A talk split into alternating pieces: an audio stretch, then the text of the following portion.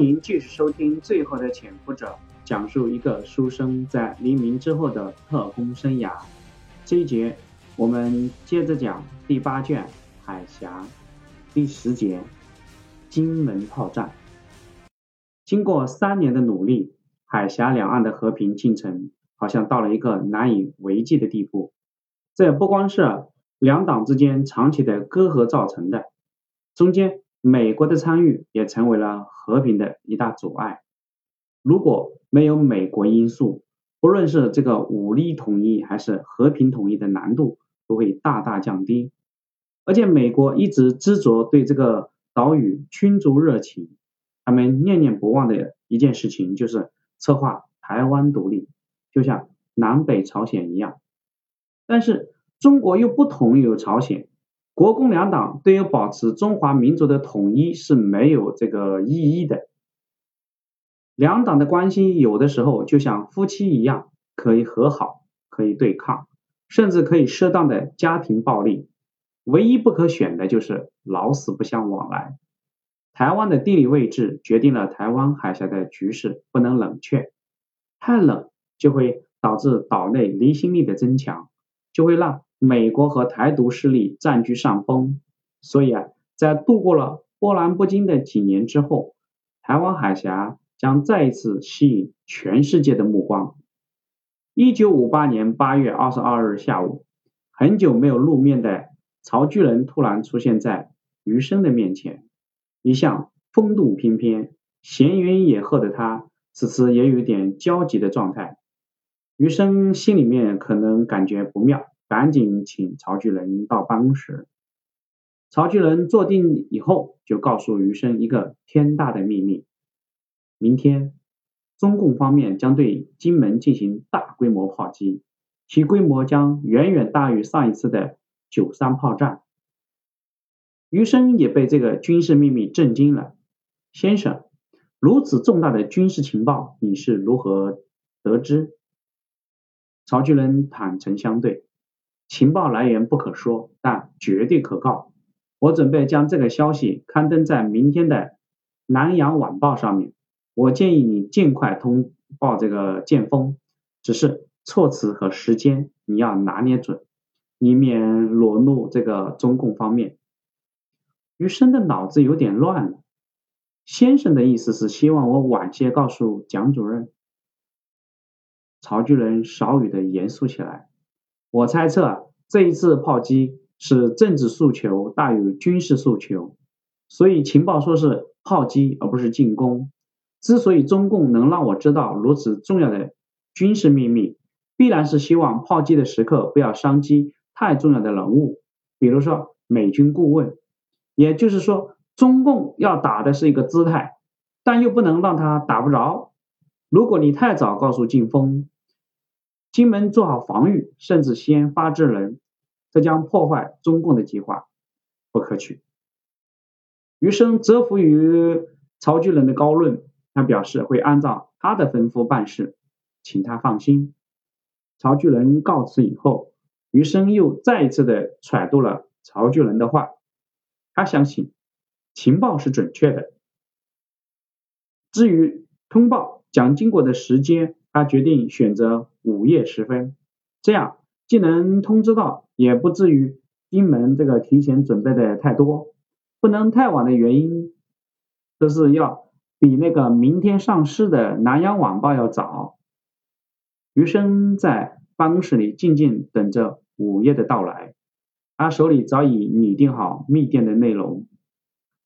据悉，中共八月二十三日会对。金门有炮击行动，这个电报包含的情报可大可小，因为本来金门前线也不太平，小型炮击也是经常发生。事情的发展却如余生所料，蒋经国办公室的人员直到早上才将电报转交给刚上班的蒋经国，而蒋经国虽然从电报的来源判断应该不是一般性的炮击。因为余生那边极少发出军事情报，此次专门发出提醒，应该不是小打小闹，但他无法猜测炮击行动到底有多大的规模。从电报新闻看来是似乎并没有伴随登陆进攻的消息。结合最近这个金门前线的报告和国际上美国提供的情报分析，中共目前没有直接攻取金马的登陆计划。综合考虑之后，蒋经国电告金门防卫司令部总司令胡琏，提醒他注意安全。这个时候，台湾国防部部长于大为正在金门视察。他接到电报之后，胡琏和他商议。他们也是判断，虽然有炮击，但是不会有其他的军事行动。而胡琏对自己司令部的选址很有信心，他的司令部就在北太武山下，由于山体的遮挡，此处成了炮击的死角，所以他对蒋经国提示的安全问题还是很有把握的。一九五八年八月二十三日下午六点三十分，中国人民解放军炮兵开始。猛烈的炮击金门，两个小时内落弹达到四万多发，一天下来落弹数更是到达了五万七千余发。重点集中这个指挥所、观测所、交通中心、要点工事以及炮兵阵地。由于当时是晚餐的时间，突发炮火造成了死伤四百多人。金门防卫司令部的三位。副司令赵家乡、张杰当场死亡，吉新文重伤，送医院以后也是没有抢救过来。金门防卫司令胡琏、参谋长刘明奎和金门视察的台湾当局国防部部长于大为都受伤了。这就是著名的八二三金门炮战。胡琏万万没有想到的是，解放军炮兵通过大量的训练。早已经突破了炮击死角的障碍，炮弹的第一批炮弹就落在了胡琏司令部水上餐厅那里。那个时候，胡琏正邀请于大为一起吃晚饭。于大为因为正看好一个地图，耽搁了一下，这个耽搁的几秒钟救了他们。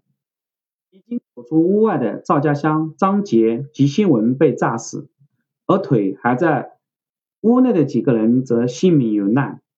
值得一提是，吉新文这个人，他有两个身份是比较引人注目的。第一个就是他的叔叔，就是著名的爱国将领吉鸿昌。吉鸿昌西北军出身，后来组织察哈尔抗日同盟军收复多伦，由于和共产党接触，被蒋介石杀害。第二个身份就是打响中国人民抗日战争的第一枪的，就是他。那个时候，他正在卢沟桥担任驻军营长，可惜自己最终丧命于海峡一役。从这一天开始，整个厦门金马前线笼罩在炮火硝烟当中两个月之久，双方你来我往，炮兵、海军、空军轮番出击，造成了第二次台海危机。美国除了向台湾提供了大量的高科技武器，并且出动了第四舰队以外，他们还趁机再一次启动策划台湾独立的计划。金门炮战开打以后，国际上和美国内部的舆论因为担心区域冲突升为大战，多数反对台湾当局坚守大小金门和马祖等外岛，也反对美军的介入。九月十一日，美国的外相就表示。美国协防外岛，乃至于战术性的这个核武器会有连锁反应的危险，而台湾当局自从岛外撤军，也可以加强其国际地位。九月二十九日，美国参议员称，美国必须防卫台湾，但是必须摆脱外岛。新西兰的总理则建议台湾自外岛撤军，这于国际上保证它的地位，成为一个独立而中立的国家。十月一日，美国总统艾森豪威尔表示，台湾当局将众多的部队布防在金门不是一个好办法，但是国军不能在敌军压境的这个状态下撤退。十月二十一日，美国的国务卿飞抵台北与蒋介石会面，他表示要突破大陆的炮轰啊，必须使用核武器。蒋介石最初表示，或许。可以考虑使用战略性的核子武器，但当得知必须动用相当于广岛威力的核弹的时候，便表示不愿意因为使用核子武器以引起世界大战或将美军卷入大规模冲突。国务卿指出，美军支援金门的政治困难与限度，便向蒋介石提供了若干条件，暗示台北当局要接受两个中国的解决方案。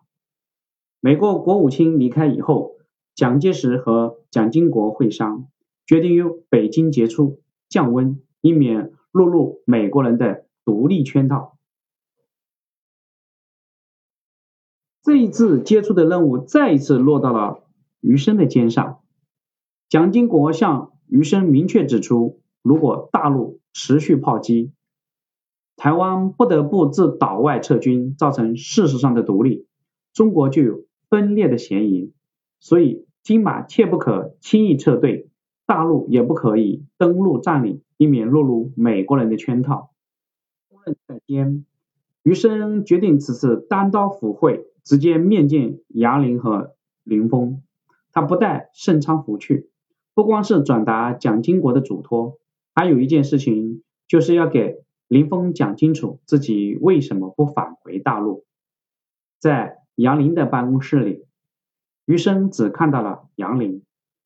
他询问林峰去哪，杨林有些不自然地告诉林峰，奉命调回大陆了。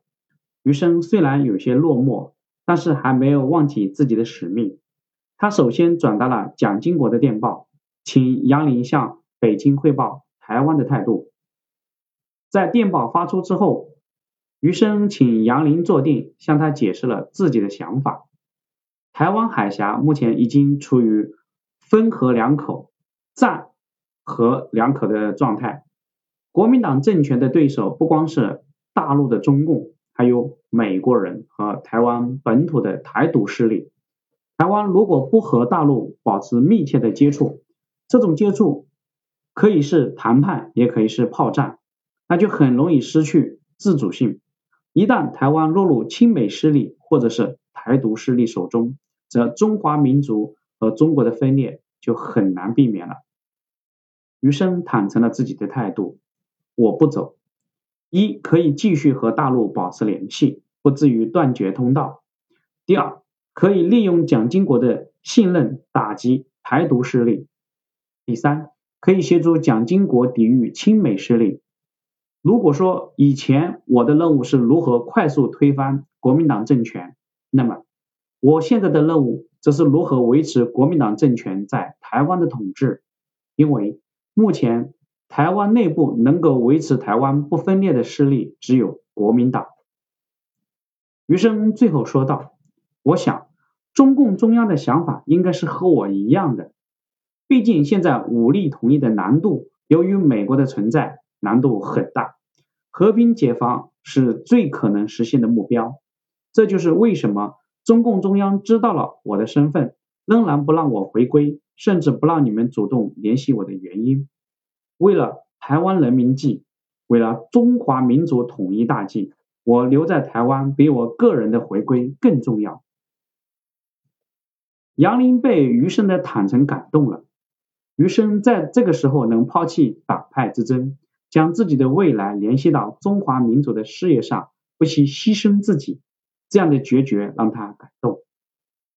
杨林紧紧握住余生的手，余生同志，我代表中央谢谢你。我们能为你做些什么呢？余生拿出一张纸条，这是我父母在大陆的地址，我无法尽晓，还请你委托组织代为我照顾，不胜感激。在双方的周旋下，海峡两岸在两个月之后重新。回归有平静，虽然之后的个别时间里，双方仍然有小规模冲突，但是大的冲突再也没有发生过。海峡的波涛逐渐平息，和平的情景仍然是扑朔迷离。余生即将告别香港，迎接他的是新的职务和新的挑战。好，这一节就全部讲完，谢谢你的收听。余生新的职务和新的挑战是什么呢？请你往后听。